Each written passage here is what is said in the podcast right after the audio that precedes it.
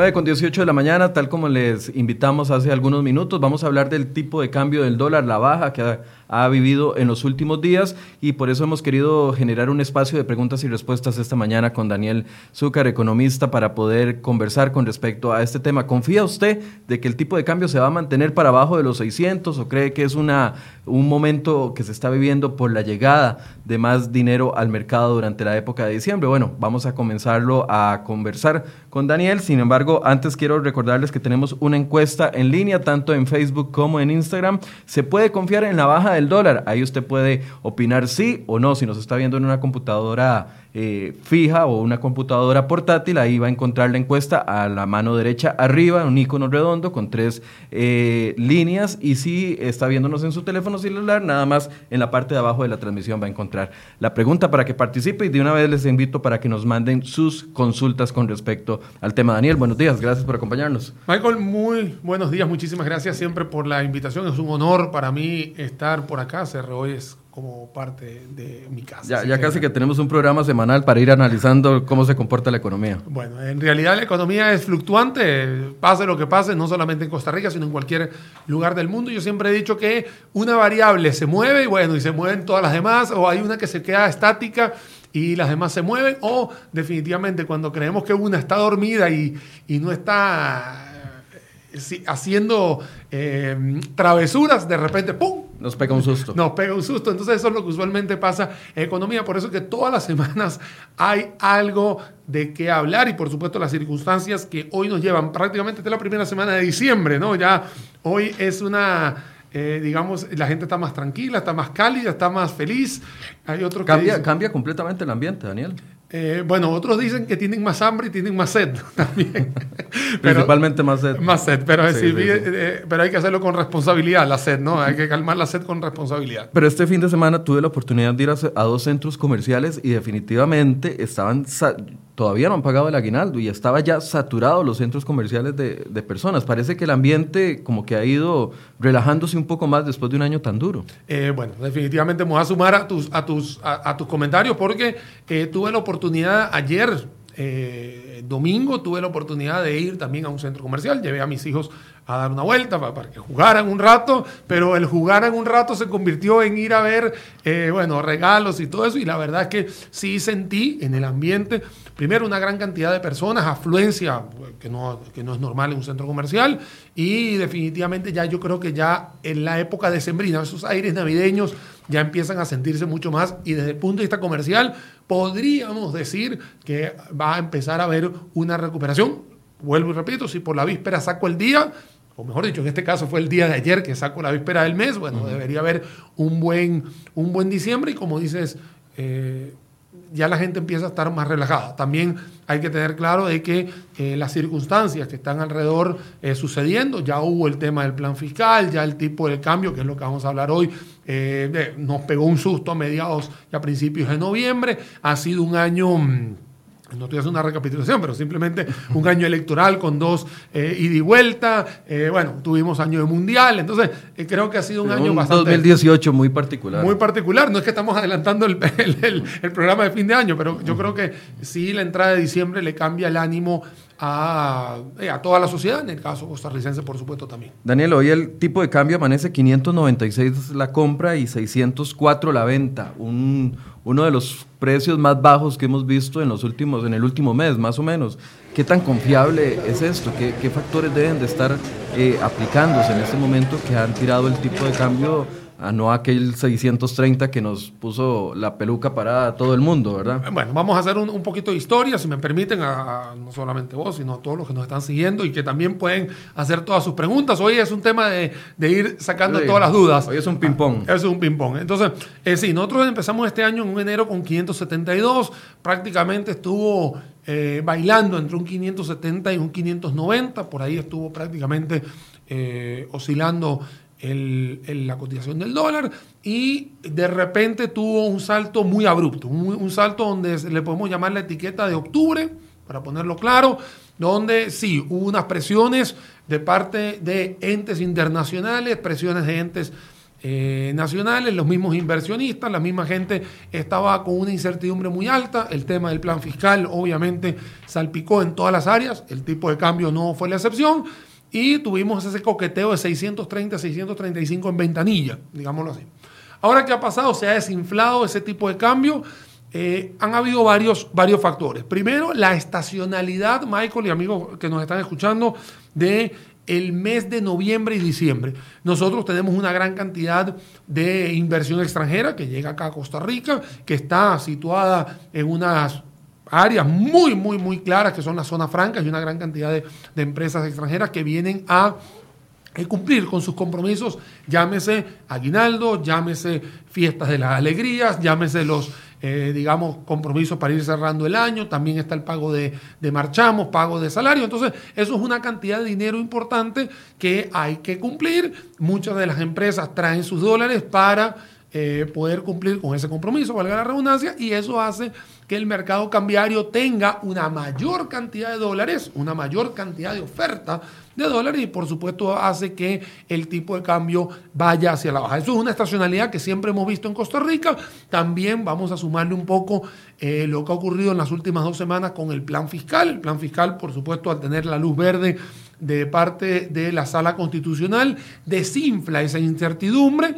Eh, la baja, está más tranquilo, ya los, eh, las personas que están dispuestas a invertir en Costa Rica y eh, las personas que invierten internamente en Costa Rica están más relajadas, están más tranquilas, tienen un, panorama más, más seguro, entonces ya no hay que ir a buscar tan abruptamente o digamos con ese apetito los dólares como para cubrirse, al contrario, la gente ya lo ve como más, algo más natural. Entonces, ¿qué ha pasado? Que sí, que, el que, que esa mm, cotización del tipo de cambio ha ido hacia la baja, ha rozado los 600 colones, vamos a ponerlo ya así, y claro, ahora hay que ver si se estabiliza o no. ya creo que ya ahora el número que vamos a estar pensando ya no es en el 500, sino en el 600 y lo digo muy, muy, muy abiertamente. Ya hoy nadie sabe lo que tiene hasta que lo pierde. Hasta que lo pierde, claro. Yo desearía ver el 562 otra vez. No, no, y, me acuerdo cuando estuvo en 500 en la época de Laura Chinchilla para ponerle la etiqueta del, del 2010-2014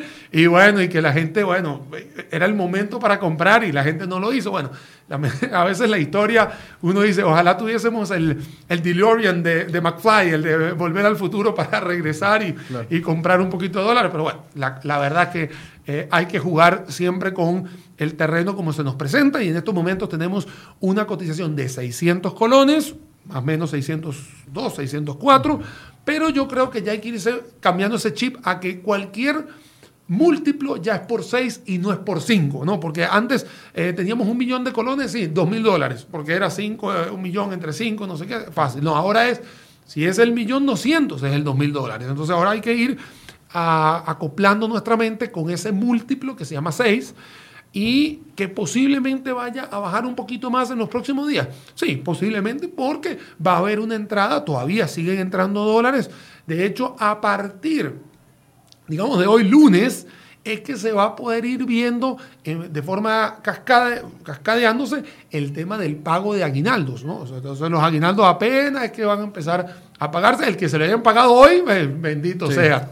Algunos los pagaron ya el viernes. Ah, qué dicho, qué dicha, qué dicho. Es que veíamos los centros comerciales llenos. Ahora, Daniel, si los factores que han incidido para que baje el dólar es que ingresa más dólares al país para pagos de aguinaldos, etcétera, etcétera, entonces no podemos confiarnos. Podría ser una baja eh, del tipo de cambio temporal. Uno pudiera decir que es algo muy temporal, lo que pasa que ahí, ahí es donde viene, y ahora sí, a todos los que nos están escuchando, empezar a entender el entorno. Y ahora sí, hay que irse a la asamblea. A la asamblea hoy, a partir de esta semana, va a recibir una una notificación de Hacienda para la emisión de eurobonos de 6 mil millones de dólares. Eso quiere decir que va a haber un endeudamiento por esa cifra, por ese monto, eh, según, lo, perdón, lo, según lo comentado por eh, Rocío Aguilar. Es una emisión de 1.500 millones primero, otra de 1.500 millones después, ahí serían 3 millones, y luego vienen 1, 1, 1, 1 para completar los 6 mil millones. ¿Qué está sucediendo? Cuando históricamente se hace una emisión de bonos, eso es un dinero que entra, sí, es una deuda que se contrae, definitivamente, hay una, una, terminología, hay unos términos dentro de la emisión del eurobono, Pero cuando entra el dinero, si entra completamente esos 1.500 millones, eso entra al mercado, donde Hacienda va a poder optar de pagar algunas deudas, va a poder inyectarlo al mercado o sencillamente el Banco Central va a poderlo meter en sus reservas internacionales. Si cualquiera de esas tres aristas que vamos, o cualquiera de las opciones, es ahí donde podemos ver una modificación hacia la baja del tipo de cambio, sí, solo si el dinero se pone a la disposición de todos los costarricenses. Si no, entraríamos a darle un golpe de timón hacia la alza, porque es importante decirlo, en nuestras reservas internacionales que ya hoy en día ya están cercanos a los 6.500 millones de dólares pero viene a haberse gastado casi más en 1.600 millones a lo largo del año. Entonces no sería nada malo meterle un poquito de oxígeno a las reservas internacionales, pero eso va a venir, por supuesto, Michael, y a todos los que nos están escuchando, es a poner un poquito más de dinero en el mercado y sencillamente poder ver un tipo de cambio un poco hacia la baja. ¿Por qué no creo que vayamos a tener el 500? Bueno, me parece que una estrategia del gobierno en, esto, en estos momentos es dejarlo en 600, no desvirtualizar hacia la baja, porque también una fluctuación hacia la baja también puede golpearte la economía del país. Entonces me parece que si la estrategia va a ser quedarse en 600, no va a poderle, no, no va a ser malo, no va a ser nada diferenciador en estos momentos donde ya mucha gente ajustó sus costos, ajustó sus gastos a un precio de 600 colones el dólar. Es decir, eh, este cambio que estamos viendo para el mes de diciembre, porque ingresa más plata, se podría mantener durante los próximos meses con la llegada, meses, perdón, con la llegada de eh, los eurobonos de por 6 mil millones en, en, en, la fragmentación que usted explicó. Tranquilamente podemos tener una, una cotización muy estable de 600 colones. Eso, por eso digo, es la lectura que se le puede dar en estos momentos a a lo que está ocurriendo en el entorno a Hacienda y que por supuesto la gente también va a poder seguir ingresando los dólares después de haber tenido una luz verde con el tema del plan fiscal, después viene el tema de la aplicabilidad del plan fiscal. O sea, digamos que todo apunta a que no deberíamos tener una devaluación hacia arriba del colón abruptamente como lo acabamos de tener en el mes de octubre, prácticamente a principios de noviembre. No indica nada de eso, al contrario, indica más estabilidad que volatilidad. Daniel, ¿cuáles son los pros y contras para un país eh, con el tema de dolarizar, porque es uno de los comentarios que más leemos cuando hablamos de este tema. Y aquí nos los acaban de colocar también. Nos lo pone Enrique, ¿por qué no dolarizar y dejar de sufrir? Y había varias personas que también lo han, lo han mencionado con anterioridad. ¿Cuáles son los pros y contras de dolarizar una economía? Bueno, vamos a, vamos a, hacer la vamos a responder la pregunta sin que sea Costa Rica. vamos a hacer, ¿por qué se dolariza una economía? Una economía cuando dolariza o euroriza, significa que agarras una moneda muy fuerte, que en este caso se llama el dólar para Latinoamérica, el euro para la región de Europa, y la colocas en circulación dejando tu moneda local, llámese el Balboa, llámese el Sucre o llámese el Colón salvadoreño, digamos para ir haciendo algunas analogías con países que ya están dolarizados, lo colocan en circulación y definitivamente retiran el, la moneda local. ¿Qué haces con eso? Obviamente tienes una, mm, una ventaja de que no tienes que estar pensando en la fluctuación del tipo de cambio. ¿no? Digamos, eso es una de las ventajas más importantes y los que nos están eh, comentando sobre eso, ahí tienen totalmente la razón. Ahora, ¿qué sucede?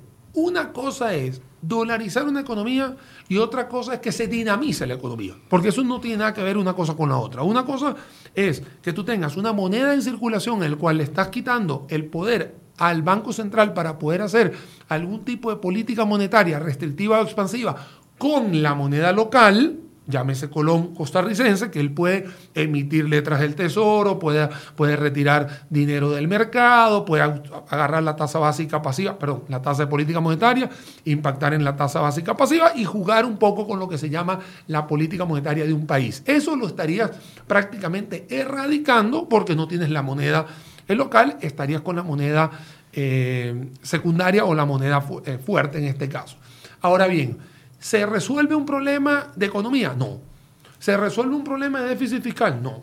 ¿Se resuelve un problema inflacionario? No. ¿Por qué? El déficit fiscal es porque tú no agarras la cantidad de ingresos suficiente para cubrir tus gastos. Si los ingresos son en colones, en balboas, en córdobas o en quetzales y te hace falta un 7,9%, 7,4%, igual te va a igual te van a te van a te van a, faltar en dólares. O sea, es sencillamente porque la estrategia de recolección. es un problema de ingresos, no es un problema de. en este caso es un tema de ingresos y un tema de gastos. o sea, lo que estás haciendo es simplemente convirtiendo en monedas. Entonces, no es que vas a resolver el problema del déficit fiscal porque cambiaste a dólares. Esa es la primera. Segundo, tú vas a tener un nivel de inflación diferente al de los Estados Unidos, porque mucha gente cree que voy a tener. Eh, voy, a, voy a tener, digamos, la misma inflación de los Estados Unidos. No, no. La inflación es el costo de los bienes y servicios de una canasta básica puestos en Costa Rica. O sea, como nosotros somos un país que importa gasolina, la gasolina, si sube de precio, va a subir de precio en dólares, en colones, en cualquiera de los de, cualquiera de las monedas. Ah, que no vas a tener un tipo de cambio, sí, ahí te empieza, lo acabo de decir, vas a minimizar el tema del tipo de cambio. Pero eso no quiere decir que la inflación va a estar controlada porque estés más en dólares que en colones. Eso por otro lado. Sí, las tasas de interés, que también tienen que ver con un patrón de, tasa de inflación, la tasa de interés va a ser más baja porque simplemente vas a estar con la referencia de la Reserva Federal de los Estados Unidos y el nivel de tasa de interés o el nivel de riesgo que tenga Costa Rica en este momento. No porque tengas colones, eh, perdón, no porque tengas dólares vas a tener una tasa de interés idéntica a la de los Estados Unidos. No, simplemente Costa Rica tiene un nivel de deuda, el cual va a traducirse en las tasas de interés. Entonces, ahí es donde tú vas a poder decir, ok, voy a tener tasas de interés más bajas comparadas con colones, pero no es la misma tasa de interés de los Estados Unidos, porque mucha gente cree que dolarizar significa ser un estado más de los Estados Unidos. No, no. Es simplemente que tú le estás pidiendo a la Reserva Federal de los Estados Unidos, regálame unos dólares, entre comillas, para que yo monetice mi, mi, economía. Ahora bien, Michael, ¿qué le pasa a las economías que dolarizan? ¿Por qué dolarizan? Bueno, porque lo primero que puedes hacer es asegurarte la entrada de dólares. Y lo que está sucediendo en Costa Rica es exactamente lo contrario. No tenemos una entrada de dólares suficiente ¿no? Para eh, poder dolarizar. Eh, es que eso es lo que dice precisamente Jackie Ossols. Dice, imposible dolarizar a Costa Rica, no hay entradas en dólares permanentes, como pasa en Panamá y otros países que sí lo logran. Definitivamente, Jackie, no solamente que tiene la razón, sino también le vamos a mandar un cordial saludo y muchísimas gracias por dar, por dar esa, esa participación, porque hoy es un, es un, es un programa de, de participación, así que aquí los invitamos a todos a que nos, a que nos escriban. Jackie, Tú mismo lo acabas de decir para Panamá, vamos a hablar sobre Ecuador. Ecuador es un país que prácticamente el 80% o 85% depende del petróleo y del gas.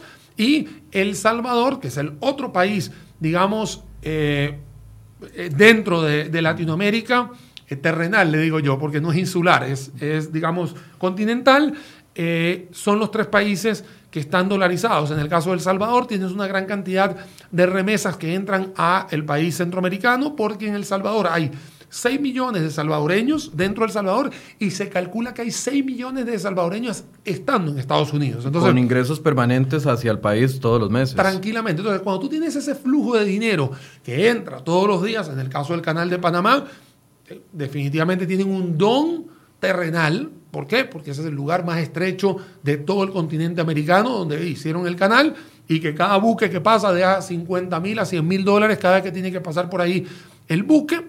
Entonces ahí tienes una entrada de dólares muy importante. Y por supuesto en el tema de Ecuador. ¿Cuáles países se pueden también dolarizar? Y uno siempre hace la, salvedad con el tema de Venezuela. Venezuela también que es un país monoproductor y monodependiente del petróleo. Uno debería decir, mira, si lo podríamos... Eh, dolarizar y por supuesto hablaba de las insulares. Las insulares son las islas. Muchas de las islas dependen de qué? Del turismo. Entonces les sale más caro hacer una moneda que adoptar la moneda de los turistas que vayan llegando. Entonces cuando uno agarra y se monta en un, en un, en un crucero y llega a este tipo de islas, las islas prácticamente se manejan en dólares americanos, porque les sale mucho mejor y adaptan ese nivel de... Son economías muy pequeñas. Economías muy pequeñas y la moneda eh, está, está asegurada, digámoslo, desde ese, punto de vista. Por eso que Costa Rica, y no solamente Costa Rica, sino muchos países, ir hacia la dolarización no es tan fácil, o sea, no es un paso que uno dice, bueno, mañana lo hago. No, no, es un tema que tú tienes que asegurar la entrada de dólares. ¿Cómo entran los dólares a Costa Rica? Bueno, deberían entrar de forma natural por turismo, por, turismo, por la inversión extranjera y por supuesto por las exportaciones. Más allá de que las cámaras de exportadores están haciendo, eh, todos los años están batiendo récords en sus exportaciones, no logran no logran recolectar esa cantidad de dinero que es abruptamente enorme para poder tener un flujo de efectivo asegurado todos los días. De hecho, por eso que existen este tipo de fluctuaciones en el tipo de cambio, porque no tenemos los dólares todos los días. En el tema de los turistas, tampoco llegan los turistas todos los días de forma de, abismal, como podría ser un España, por ejemplo, que es el país más turístico del mundo, en ese sentido. ¿no? per cápita, digámoslo así. Entonces, no lo tenemos así tan asegurado. Y por supuesto, la inversión extranjera, que eh, mal que bien, no lo quiero decir con el tema del plan fiscal, sino mal que bien, la inversión extranjera no llega todos los días porque va haciendo evaluaciones de economía de escala para ver si su servicio o su producción vale la pena colocarlo en Costa Rica o colocarlo en otro país en Centroamérica que de hecho desde el punto de vista de maquilas hemos visto que se han mudado desde Costa Rica, prácticamente Costa Rica ya no tiene maquilas y lo hemos visto en Nicaragua, en El Salvador, incluso en Honduras. Es decir, no reunimos las condiciones eh, mínimas que nos faciliten un traslado a, abandonar el colón y, pasar al dólar. Es que no lo tenemos tan a corto plazo. Vuelvo y repito, si uno quisiera dolarizar sería muy bueno, o sea, estarías evitando el tema del tipo de cambio. Usualmente este, este programa no se haría todos los meses, digámoslo así, por el tipo de cambio, pero eh, sí lo tienes que hacer empezando por ajustar ese flujo de efectivo y asegurarlo. Si no lo tienes, lamentablemente no puedes dar ese paso a la organización. Mira que hemos hablado al principio del programa un tema de la emisión de eurobonos, que cuando se emitieron los eurobonos em, en el en la, última fase de Laura Chinchilla y al principio de Luis Guillermo Solís, etiquetando, digamos, los, los periodos presidenciales, ahí hubo fluctuaciones hacia la baja por una entrada de dólares importantes, pero son dólares prestados, no son dólares que estás generando como una economía productiva, que eso es muy importante. Nos están costando. Te está costando. Entonces, cuando uno dice, bueno, Daniel, ¿y qué pasa con la dolarización? ¿Por qué no dolarizamos? Porque exactamente lo que hace falta son los dólares en este caso. Entonces, tienes que írselos a pedir prestado a los Estados Unidos, es el único emisor de dólares en este caso, para que se hagan una idea, todos los que nos están siguiendo, en el tema de Ecuador y en el tema de El Salvador, que fueron dolarizaciones en este siglo, porque el de Panamá tiene 100 años, ¿no? Pero el de este siglo, los aprendizajes es que primero tienes que pedirle una ayuda importante, no solamente en dinero, sino en asesorías al Fondo Monetario Internacional y a las reservas y, a la, eh, y a la Fed, a la mm, a la Reserva Federal de los Estados Unidos, porque tú le tienes que avisar a ellos que vas a hacer esa dolarización, porque al final a ellos es que le vas a terminar pidiendo prestado esos dineros si no, te, si, no los tienes y no los generas. Te cuento, Cristian, y para todos los que nos están eh, siguiendo y haciéndonos las preguntas y consultándonos aquí en el Facebook Live, eh, les cuento rápidamente. En el año 2014 y 15, el petróleo estuvo hacia la baja y Ecuador puso un, presupuesto de un barril de petróleo a 60 dólares. Y lamentablemente el barril de petróleo llegó a coquetear los 30 dólares. Estamos hablando que el barril de petróleo se le fue 50% debajo a lo que presupuestaba Ecuador. Bueno, imagínense el problema que se, se armó en, en Ecuador porque al ser monoproductor y al tener tu producto 50% más, abajo de lo presupuestado y que no puedes tocar el precio, porque ese precio es un precio de cotización internacional, que eso es muy importante lo que, lo que les voy a comentar ahora, por qué digo esto. Como él no tenía, bueno, hubo, Michael, que irse a pedir prestado a una cantidad de personas y es por eso que en el, en el tema presidencial de, Rafael Correa, una de las cosas que se les vio encima fue la gran cantidad de deuda que tuvieron que, eh, que tuvieron que recurrir porque había que salvar el presupuesto. ¿Por qué? Porque eran monoproductores, eran monodependientes y lamentablemente la dependencia de ese producto se le bajó 50% en un mercado internacional. Cuando tú tienes desde el punto de vista, y aquí sí voy a, voy a explicar por qué El Salvador y Panamá están un poco mejor, porque Panamá pone la cotización en su paso en el canal, en el, Panamá pone, eh, digamos, pone el valor de sus cosas. De los canales, porque ya de tiene los canales. Exactamente. Y El Salvador son remesas que le entran. No hay un precio internacional que te vaya a regir o, lidiar o te vaya a, a poner un límite en este caso. Bueno, igualito es cuando uno va a dolarizar, tiene que pensar más en valor agregado que la dependencia de algún producto o algún de algún producto, un commodity que se cotice a nivel internacional y que tú no puedas modificar ese precio. Quiero recordarles a los que nos están viendo la eh, encuesta que estamos haciendo el día de hoy, tanto en Facebook Live como en Instagram. Confía en la baja del tipo de cambio del dólar, cree que se va a mantener, nos puede ayudar con su votación. Vamos a ir hasta la sala de reacción donde José Alvarado nos tiene algunos de los titulares más importantes que usted va a encontrar en cereoy.com este lunes ya inicio de diciembre. Adelante José, buenos días.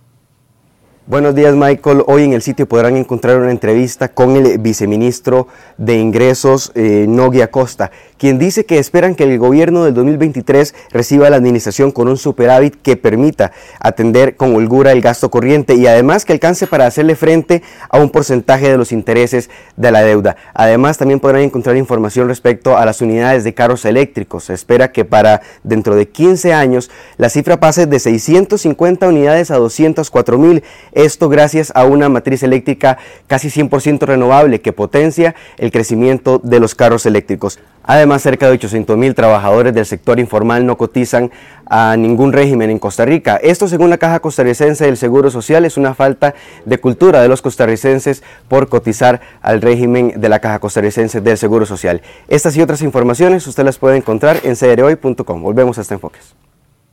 Gracias, José, por esa información. Recuerde que puede encontrar eh, las informaciones que José les ha explicado eh, en crhoy.com. Daniel, recomendaciones. Durante la noviembre y también finales de octubre la gente estaba muy asustada, muy preocupada. Cambio mis préstamos de colones eh, en dólares a colones. ¿Qué tengo que hacer? este acomodo que está sufriendo es un momento que nos serviría de reflexión para calcular verdaderamente cuáles son nuestras capacidades de pago y tomar la decisión. Bueno, te comento, yo que imparto clases en la Universidad Latina de Costa Rica, muchos de mis estudiantes me han llegado con esa misma pregunta cuando empieza a subir y cuando empieza a bajar. O sea, no es que, no es que simplemente eh, se estallan las alarmas cuando sube, porque también estallan cuando bajan, ¿no? Porque hay unos que ganan en dólares y otros que ganan en colones. Sencillamente, eso es lo que se llama en un mercado generadores de moneda local y generadores de moneda extranjera. Entonces, ¿Qué es lo que está sucediendo? Yo a todo el mundo le digo, vean, las fluctuaciones del tipo de cambio son parte fundamental de un mercado cambiario. Eso es lo primero. O sea, el mercado cambiario es normal que suceda eso y Costa Rica no está en ningún, ninguna guerra civil, ninguna guerra con nadie. Es más, primero de diciembre acabamos de celebrar la abolición del ejército, de 70 años de la abolición del ejército aquí en Costa Rica. Entonces, gracias a Dios, Costa Rica no vive en ningún entorno desfavorable como está sucediendo en un Honduras o, en, un, Nicaragua, por dar un ejemplo de los países acá eh, vecinos, ni tampoco lo que está sucediendo en Venezuela ni eh, Argentina, por poner otros dos ejemplos en el cono sur. Costa Rica tenía una, tuvo una fluctuación hacia la alza y hacia la baja, como explicamos al principio, y la gente se pone muy nerviosa con el tema de los pagos. Yo le, ya a todo el mundo le digo, vean, yo no soy quien para decirle haga A, haga B o haga C en el tema de, los, de, los, de, los, de, sus préstamos. Lo que sí le puedo recomendar, igual a los muchachos que nos están siguiendo en esta transmisión, es que si usted tiene esa duda, vaya directamente al banco, no le pregunte al de plataforma, pregúntele a su ejecutivo de crédito, el que le generó el crédito, y pregúntele cuáles son los requisitos para hacer esa migración de una moneda A a la moneda B. Pregunte. Preguntar no cuesta absolutamente nada. ¿Y preguntar qué? Bueno, preguntar todos los requisitos y todas las implicaciones. ¿Qué significan implicaciones? Si tengo que pagar una multa, si me va a tocar, si puedo hacerlo, porque también hay, hay, hay, hay algunos, eh, algunas deudas que uno contrae que le dicen en los primeros tres años ni nos vemos. O sea, no se puede tocar el contrato, no se puede, no se puede mm, eh, eh, recortar o cortar el, o desaparecer el contrato, no se puede hacer migraciones. Si hay una migración hay que pagar una multa. Y también cuánto es la nueva cuota en el caso, en el escenario, en el ejercicio de que a usted le va a tocar cambiar, vamos a poner de colones a dólares, bueno, ¿cuánto me va a costar ahora en dólares? O de dólares a colones, ¿cuánto me va a costar en colones? Y cuando usted hace esa tarea, usted hace esa tarea que la tiene en frío, vaya tranquilo y en frío, o usted se va a su casa y con su, y ahora sí, con su persona más aliada, con su persona más cercana, con su cónyuge, con su pareja o sencillamente con alguna persona de confianza, usted va y decide, vea, yo tengo esta situación y le, ¿qué opina usted? Eso es lo importante, tomar una decisión con la cabeza fría. Porque si uno la toma con la cabeza caliente, le puede salir hasta más caro. He tenido muchas personas que han podido hacer este ejercicio y ahí en la universidad llegan y me dicen, profe, vea, me está saliendo más caro hacer este traspaso. Y yo le digo, ya usted está haciendo el análisis, ve, ve qué bonito que usted haga su análisis, no que yo lo obligué a hacer, a hacer un cambio, al contrario, lo que yo le puedo obligar, entre comillas, es que vaya a su tarea, vaya y se acerque y vaya y tome su propia decisión, porque al final es usted el que tiene que ver si sus ingresos le van a alcanzar, si su compromiso a corto y mediano plazo van a ser... Eh, alcanzables por sus ingresos y al final es usted el que va a tener que tomar la decisión si migra de un lado al otro o sencillamente se queda en su, deuda como tal. Claro, porque la recomendación, bueno, que ha dado incluso hasta la propia ministra de Hacienda aquí sentada ha sido, si usted gana en colones, vaya y tenga solo préstamos en colones. Pero personalmente yo hice el ejercicio, yo tengo un crédito en dólares aún eh, extendiendo el dólar a 650, 675, a mí me sale la cuota más barata siguiendo en dólares que pasarme a colones por el monto del crédito. Por eso es que, por eso vuelvo y te repito, Michael, y para todos los que nos están siguiendo y nos están haciendo las preguntas. Y, me siento regañado cuando dicen, si usted gana en colones, solo tenga créditos en, en colones, pero es que es un beneficio para uno. Es que al final es algo, De una u otra forma. Es que aquí no hay una receta, Michael, de que es A, B o C, es una receta para cada persona. Por eso es que cuando uno le hacen la pregunta, uno lo que hace, a, lo que asesora es todos los pasos a seguir que usted tiene que tomar en cuenta para llegar a un crédito o hacer la migración. Eso es todo. Ahora, si usted se encuentra de que hay una ley, porque ahora sí hay que entenderlo, el Banco Central de Costa Rica hace un par de años emitió una ley diciendo que los generadores de colones solamente van a poder tener acceso a créditos en colones, entonces cuando uno llega a un banco o a las expo, y ahora sí voy a poner sin, poner cuñas, expo carro, expo móvil, expo eh, novias, expo, eh, Lo que sea, expo cualquiera, a uno le van diciendo, ¿usted es generador de qué? ¿Usted es generador de cuándo? Entonces, los bancos, ya sea privados o públicos, les empiezan a hacer lo que se llama un machote, un análisis rápido, y le dicen si puede optar o no puede optar, pero con la salvedad de que si es generador de colones, se apegan a este tipo de ley que, te estoy comentando que existe dentro del Banco Central desde hace unos dos años para acá. Dice Albert Rodríguez, ¿qué pasaría si en vez de dolarizar hacemos una criptomoneda para hacer comercio local en América Latina, como la Unión Americana, en lugar de la Unión Europea? Ok, eh, primero antes que nada, muchísimas gracias por la pregunta, porque no es una pregunta eh, que se hace todos los días. El, el tema, Albert, es el funcionamiento de la criptomoneda nosotros en, Costa Rica y en Latinoamérica, porque voy a abrir un poco el, umbral, Latinoamérica está acostumbrada a utilizar efectivo. El efectivo significa el menudo. La gente no está acostumbrada eh, a la bancarización, ni mucho menos a utilizar sus teléfonos celulares o sus dispositivos electrónicos para poder hacer transacciones. Posiblemente usted y posiblemente algunos de sus allegados lo utilicen, pero no toda la gente en Latinoamérica sucede. O sea, no los 600 millones de personas que vivimos en Latinoamérica no están acostumbradas a esto y se está haciendo muy difícil. ¿Por qué? Porque hay que cambiar un chip. Y el chip no es el de la criptomoneda, es el chip del cerebro que mucha gente le teme a, la, a estar dependiendo de productos electrónicos. Y la criptomoneda es uno de ellos. La criptomoneda, recordemos que es algo que se genera bajo la confianza de toda la, mm, la comunidad que está detrás de la criptomoneda. Voy a poner dos ejemplos, Ethereum y Bitcoin. Eh, son criptomonedas muy famosas en las cuales hoy en día están por debajo de 4 mil dólares la cotización del Bitcoin en este caso, que hace exactamente un año estaba rozando los 20 mil dólares. ¿Qué significa eso? Que la gente no está eh, viendo con buenos ojos la utilización de la criptomoneda o el salvamento de la criptomoneda. Tenemos una eh, sacada en Venezuela llamada el Petro, el cual lamentablemente saliendo, ya prácticamente se estaba muriendo, donde eh, había una mm, una, una, una, consolidación con base al barril de petróleo venezolano y lamentablemente la generación de confianza no fue la, la, mejor en este caso. Entonces, para llegar a migrar a criptomonedas acá en Latinoamérica, creo que todavía estamos en pañales, creo que todavía eh, hace falta mucha educación financiera, más, más que todo para la bancarización de la población y a partir de ahí sí ir pensando en algunas, eh, algunas opciones que una de ellas podría ser una criptomoneda. No lo veo eh, a corto plazo. Hablando de educación financiera, viene una época en la que nos volvemos locos por gastar. ¿Cuáles son las recomendaciones que le podemos dar a las personas que nos están viendo y principalmente para apegarlo al tema, los que tenemos tarjetas de crédito que eh, tienen la opción en dólares? Bueno, usualmente la tarjeta de crédito es una herramienta que te puede ayudar, Michael, y a todos los que nos están escuchando y siguiendo, la, la, la, tarjeta. La tarjeta de crédito es una herramienta para salvarnos en un momento indicado. Eh, sí, minimiza la utilización del efectivo, así no hay que estar llevando una gran cantidad de billetes cuando vayas a tener que hacer una transacción de compras, en este caso navideñas, pero hay que tener algo muy claro y es que lo que tú pases en tarjeta hoy lo vas a tener que pagar o el compromiso queda marcado en unos 30, 45 días dependiendo del emisor de la tarjeta, ¿no?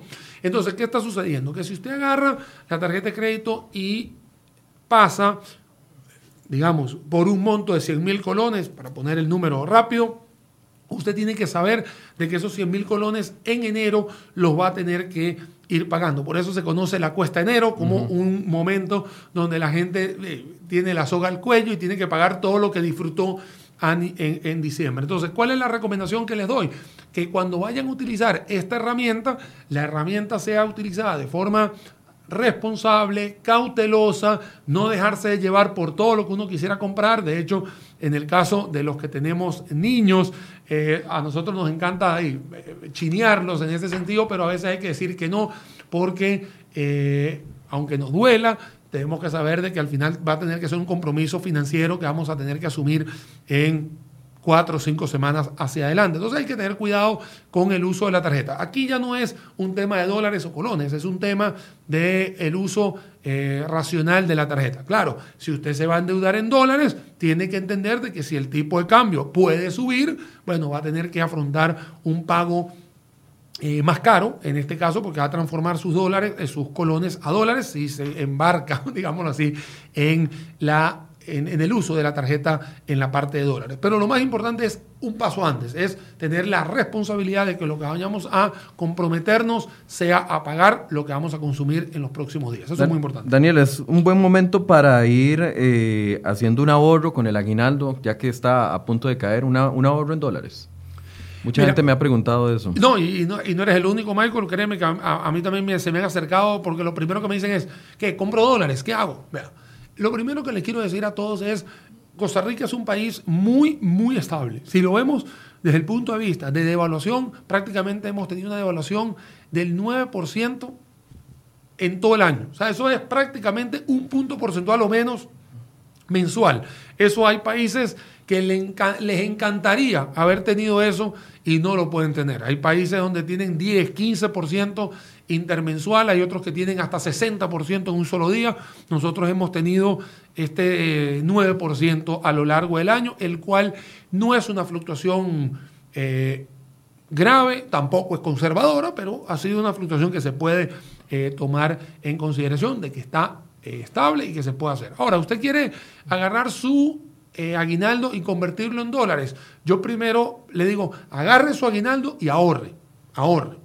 ¿Quiere hacerlo en dólares? Eh, vaya hágalo en dólares. ¿Quiere hacerlo en colones? Vaya hágalo en colones. No, no va a pasar absolutamente nada porque estamos viviendo una fluctuación eh, entre las bandas normales, regulares.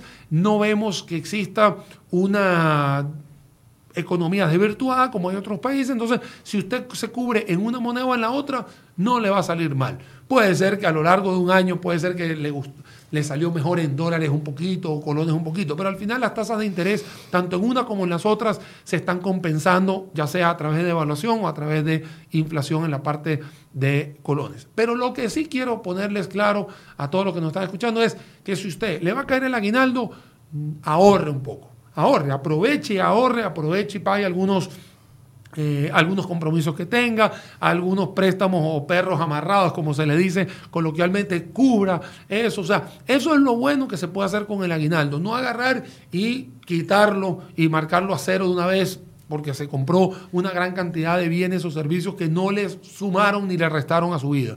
Al contrario, trate de aprovechar esa, ese dinero extra para poder cubrir algunos compromisos, darse su chineo, ¿por qué no? Para, para eso está la época, ¿cuál es, el, cuál es el problema? Todos, somos, todos tenemos que vivir, así que no hay ningún problema, pero vivir de una forma responsable y que si usted se va a cubrir en dólares o colones, al final se va a dar cuenta que la matemática le va a salir prácticamente igual. Le quiero dar, Daniel, los resultados de la encuesta para que vea qué han opinado las personas que nos hacen el favor de acompañarnos hoy. En, Instagram, 27% eh, opina que sí se puede cambiar o confiar en el tipo de cambio del dólar y 73% piensa que no. Y en Facebook el 16% opina que sí y el 84% opina que no. Esto lo uno con los estudios que salieron de la Universidad de Costa Rica la semana pasada de cómo ha bajado la confianza del consumidor. Es que pareciera que esto también nos ha impactado en la forma en que gastamos. Es que también hay que entender, hay que entender y de hecho la respuesta que estamos obteniendo en ambas, en ambas redes sociales coincide con lo que uno ve, porque uno, a, uno como analista le preguntan, ¿va a subir, va a bajar? ¿Qué, hace? ¿no? Eso y ese nivel de incertidumbre con la que lo atacan a uno, le atacan de una manera muy, muy, amigable, porque le dicen, ¿qué hago, Daniel? ¿Compro, hago? Es una forma de, de reflejar que en los últimos meses ha habido una volatilidad de una gran cantidad de aristas en la economía. Vean que tuvimos un dólar a 635, tuvimos un IMAE, que es el indicador mensual de actividad económica, que está bajando, tuvimos una huelga que afectó una gran cantidad de comercios, hay algunas personas que tuvieron que desligar. Eh, empleados, hay otros que son empleados que tuvieron que ser eh, rescindidos de contrato. O sea, vemos un, hemos vivido en los últimos meses, una, últimos meses no, digamos las últimas 10 semanas, hemos vivido una gran cantidad de cosas ¿no? y de sucesos a lo largo de, de todo lo que nos ha pasado en Costa Rica, cómo no eh, reflejar esto en una encuesta. Es obvio que deberíamos tener esto en la encuesta porque eh, existe un nivel de incertidumbre. Ahora, si nosotros leemos y hacemos una lectura de lo que está sucediendo, como dijimos al principio del programa, no deberíamos tener una fluctuación Toda, primero hacia la baja no creo y hacia la alza tampoco, porque la misma época de sembrina hace que muchas empresas transnacionales traigan los dólares acá a Costa Rica y posiblemente al inicio del año que viene Vamos a tener una emisión de eurobonos. Como dije, estas semanas son eh, cruciales para saber qué va a pasar con ese proyecto de eurobonos. Personalmente yo sí creo que va a pasar si, si se necesita, pero eh, al final es una, una, decisión que va a tener que tomar la Asamblea, una Asamblea que obviamente todos conocemos que no es monopartidista, es totalmente heterogéneo, entonces ahí van a tener que tomar la decisión entre todos, pero lo que sí está claro es que para esta época de aquí al 31 de diciembre, yo lo, que veo es un dólar en 600. No creo que se vaya a mover más abajo ni más arriba de, ese, de esa cifra. Y posiblemente, sí, ya para el año que viene tenemos que ver qué va a suceder. Como lo dice alguien, ahora sí no me acuerdo quién fue el que lo dijo, que en nuestro Facebook, en el Facebook que estamos eh, viendo de enfoques, que si no hay dólares, eso impacta en la economía. Sí, exactamente. Es por eso que el mercado cambiario en Costa Rica depende de tres pilares fundamentales, de la inversión extranjera, de los turistas y de las exportaciones. Y si esas tres la vemos que están em, cojeando o la vemos un poco mal, hay que hacer una emisión de eurobonos, que es lo que ha terminado viniendo a oxigenar a veces el mercado cambiario. Bien, Daniel, muchísimas gracias por este tiempo. No, al contrario, Michael, muchísimas gracias a vos por la invitación, a todos los que nos eh, siguieron durante la transmisión y que nos hicieron las preguntas, porque al final también eh, son ellos para los que también podemos eh, dar este tipo de respuestas y este tipo de participaciones, porque al final es algo para toda la sociedad. Bien, muchísimas gracias Daniel y muchísimas gracias a ustedes que nos acompañaron. Ahí tienen los resultados de la encuesta del día de hoy y desde ya los invitamos para que mañana a las 9 nos acompañe acá en otra emisión de Enfoque CR hoy. Buenos días.